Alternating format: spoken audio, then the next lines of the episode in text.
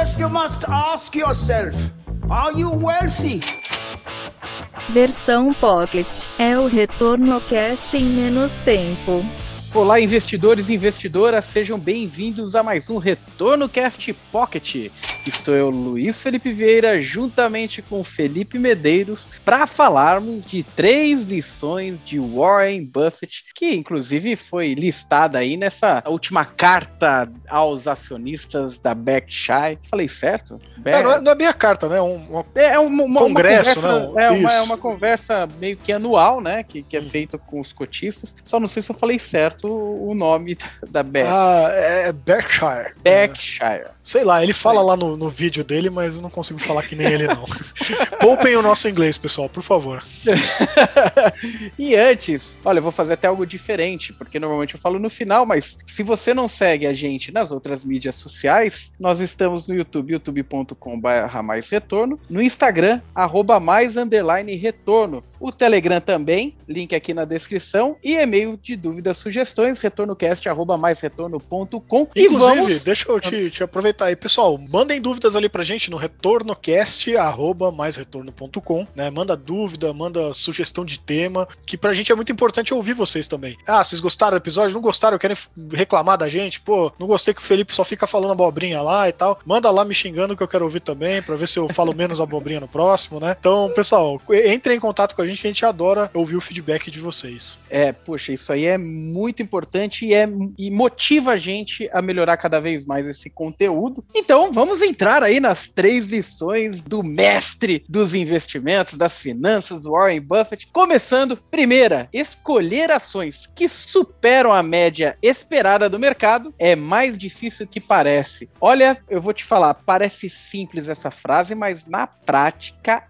é muito complicado o investidor entender que chegar nesse nível de superação é difícil. Não é simples você ficar superando a média do mercado, né, Felipe? É, eu, eu gosto bastante. Eu acho que diz muito sobre a visão de muito, principalmente investidor que está chegando agora, né, que não conhecia muito bem a renda variável, e às vezes vê um investidor que teve um bom, uma boa performance por um ano, por dois anos, até três anos, e acha que o cara é um gênio, e aí vai seguir todas as dicas, ou vai investir naquele fundo, e meio que cegamente. E o fato todo é esse, que você até consegue bater o mercado por um certo tempo, mas bater com consistência, né, bater sempre e por um longo tempo é praticamente impossível, né? É, não vou dizer impossível porque tem gente que consegue, mas são aqueles outliers, né, aquele pessoal muito fora da curva. Então assim, se até para gestores profissionais que passam a vida inteira fazendo só isso, estudam isso, tem mestrado, doutorado, PhD no negócio, time de analistas ali o dia inteiro também ajudando ele e tal, se até para essas pessoas é muito difícil bater o mercado com consistência por muito tempo, imagina né, o investidor pessoa física sozinho de casa, lá olhando é, balanço de empresa, olhando dica no Twitter. É assim, é, é, muito improvável, é fora da realidade. Isso não é eu e o Luiz sendo chato jogando água no chopp, né? É o Warren Buffett que falou. E é, ele não, e... segue, mas pô, ele é o Warren Buffett, né? Inclusive, mas se pegar a janela, salvo engano, dos últimos 10 anos, nem ele conseguiu bater a ETF. Na janela longa, sim, ele, ele bate de lavada, né? Mas muito porque ele falava, poxa, eu não tô conseguindo entender como fazer essa alocação. Vou deixar esse dinheiro em caixa. 300 bilhões de dólares, né? Tipo, deixa aqui. O momento essa oportunidade chega, né?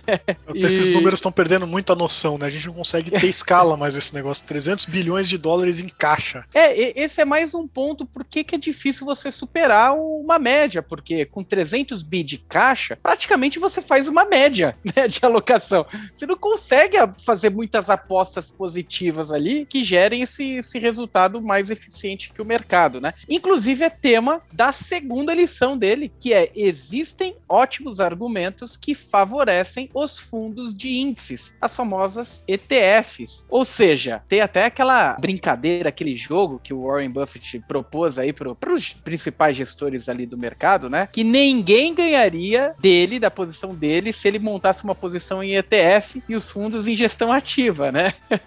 Eu acho que, que uns três tiveram que pagar, né, pra ele, né? É isso aí, ele, ele, fez essa aposta, se não me engano, em 2009 e, e, falou: daqui a 10 anos a gente bate o número aí e vê quem ganhou, né? E a ETF dele ganhou do pessoal 10 anos depois. Então é, é bem isso, né? E assim, eu, até o que é legal dessa parte aí, né? Um comentário que ele mesmo faz ali, que ele fala o seguinte, né? Você tinha. Eu, eu não lembro exatamente os números agora, porque eu, eu, já fechei a matéria, mas era alguma assim, alguma coisa assim. No começo do século 20, né? 1900 bolinha, você tinha lá o investimento do momento. Era tipo a questão de tecnologia no final dos anos 90, né? Investimento do momento era carro. Então você tinha lá 200 montadoras de opção ali para você investir que estavam criando seus próprios carros e que iam dominar o mercado por XYZ. E aí passou esses 100 anos, né? Cento e poucos anos, e a gente chegou aqui e tem três montadoras que dominam o mercado todo. Isso nas palavras dele, né? Então, qual é a chance de você ter eh, investido exatamente nessas três vencedoras dentre 200, né? É, ao passo que se você investe numa ETF, você compra simplesmente um índice, né? Ou, por exemplo, no caso, o S&P 500, você já está comprando as 500 maiores empresas dos Estados Unidos e pronto. Tanto faz quem vai ser o vencedor, vai estar tá na sua carteira com o passar do tempo, até porque nessa carteira ela vai sendo atualizada conforme muda a carteira do próprio índice, né? Esse é um dos principais argumentos que ele dá. E um outro argumento que a gente pode se dar como investidor é o que ele comenta também. A frase dele, traduzida aqui literalmente, né, é, diretamente, é basicamente a melhor coisa que você pode fazer é comprar 90% da sua carteira em ETFs de S&P 500 e outros 10% em treasuries, né, em títulos do tesouro. Isso foi a frase que ele soltou agora, no dia 1 de maio, não lembro quando foi a conferência, mas agora nesse fim de semana, né? Não, mas é, é impressionante quando a gente olha dados, né? Realmente o, as estruturas de índice, elas mostram, né, uma consistência é, bem diferente de, de uma alocação que tenta vencer. Muitas vezes quando a gente coloca risco nessa conversa, né, tentando um apetite para superar uma ETF, muitas vezes é colocado um risco acima de um risco considerado equilibrado para um portfólio e uma queda expressiva ali no resultado faz com que esse gestor ativo aí nunca mais recupere, né? Então, uma vez que você toma 50% de queda é, em um fundo ativo, necessariamente você precisa ter mais de 100% de, de alta para voltar à mesma estaca, né? Que você estava anteriormente. E, e, o mercado ele é cheio de altos e baixos, né? Quando você é, divide essa cesta de forma até uma, uma, ETF, podemos dizer que é uma forma ponderada, mas pulverizada também, né? De, de alocação de ativos, você mantém uma certa consistência média de mercado,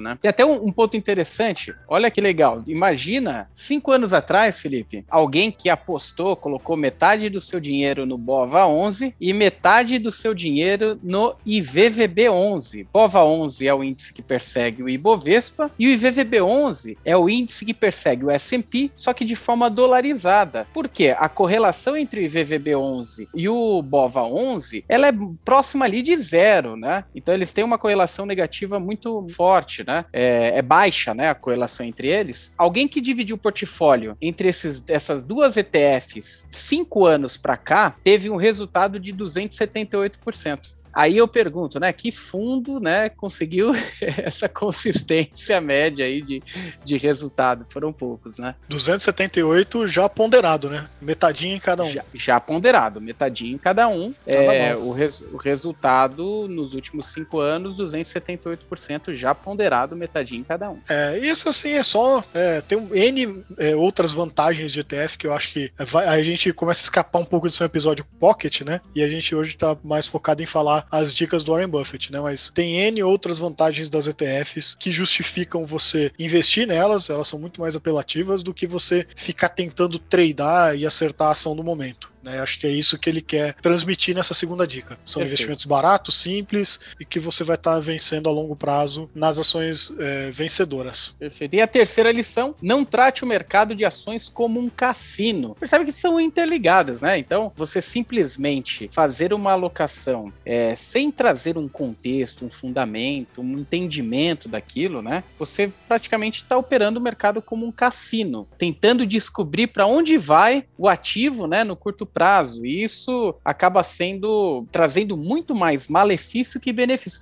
Não que não tenha gente que consiga, né? Mas esse pessoal é 0,01% da estatística dos vencedores, né? A grande maioria se dá muito mal quando é picado por esse bichinho do cassino em bolsa de valores, né? Perfeito. E assim, é uma coisa que a gente sempre fala aqui, então talvez vai ser meio repeteco para você que está nos ouvindo, né? Mas é longo prazo. É isso, é você investir no, no investimento passivo ali, né, no ETF e deixar o negócio maturar que com o tempo a perspectiva é que aquilo lá vai evoluindo de forma positiva. E a recomendação do Warren Buffett é realmente longo prazo, não é o longo prazo de brasileiro que acha que dois, três anos é longo prazo. Ele fala que o ideal é você investir por 30 anos nessas ETFs. Então, pessoal, é fazer a sua aposentadoria mesmo. Começou ali, primeiro emprego, começa a comprar suas primeiras ETFs e vai acumulando. Né? Vai dar até mais de 30 anos para a maioria das pessoas. Então, essa é a recomendação básica dele: 90% em ETF por 30 anos, 10% ali na, nos tesouros para você ter um pouco de liquidez e seja feliz. Carteira bem não, simples, né? E não é incomum encontrar aquelas pessoas que, quando você fala, não, projeto de longo prazo, associam longo prazo para, ah, um pouquinho mais de um ano ali, né? Um, po um pouco mais de um ano, né? Quer dizer, acreditando que a gente realmente está tendo uma evolução é, em finanças mesmo, né? Entendimento de finanças, é coisa que a gente, há pouco tempo atrás, a gente tinha investimentos de alta liquidez, baixo risco e alta rentabilidade, né? Quer dizer, você não precisava pensar muito, né? Na hora de fazer a sua estratégia. Era colocar no, no CDB do banco pagando 90% de CDI e sair feliz, né? Deixa lá na poupança.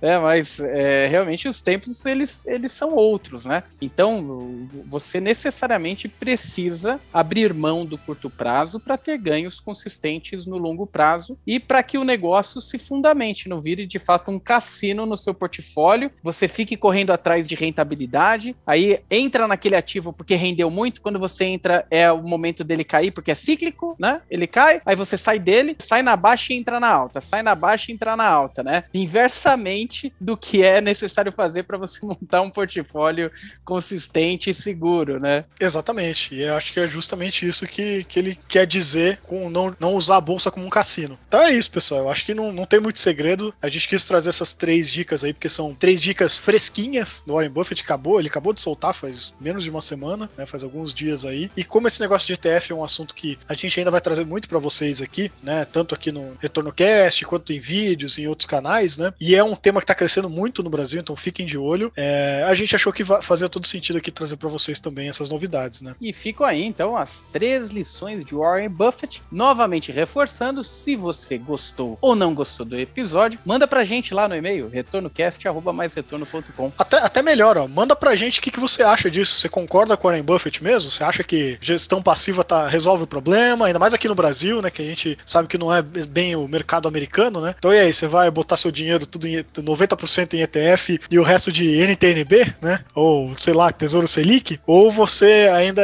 prefere a boa e velha gestão ativa, vai botar o dinheiro lá na mão do seu gestor de confiança? O que, que você acha disso? O velhinho ainda sabe das coisas ou ele tá já na hora de se aposentar? Ficou no já? passado, ficou é. no passado. É isso aí. Boa, Dá, vamos levantar polêmica. Pra gente aí, pô. Vamos levantar vamos polêmica. É. Não, ótimo. Então, reforçando, retornocast, arroba maisretorno.com. E espero que tenham gostado aqui desse nosso episódio. Obrigado, pessoal. Até a próxima. Valeu, um abraço. Você ouviu Retorno Cast Pocket.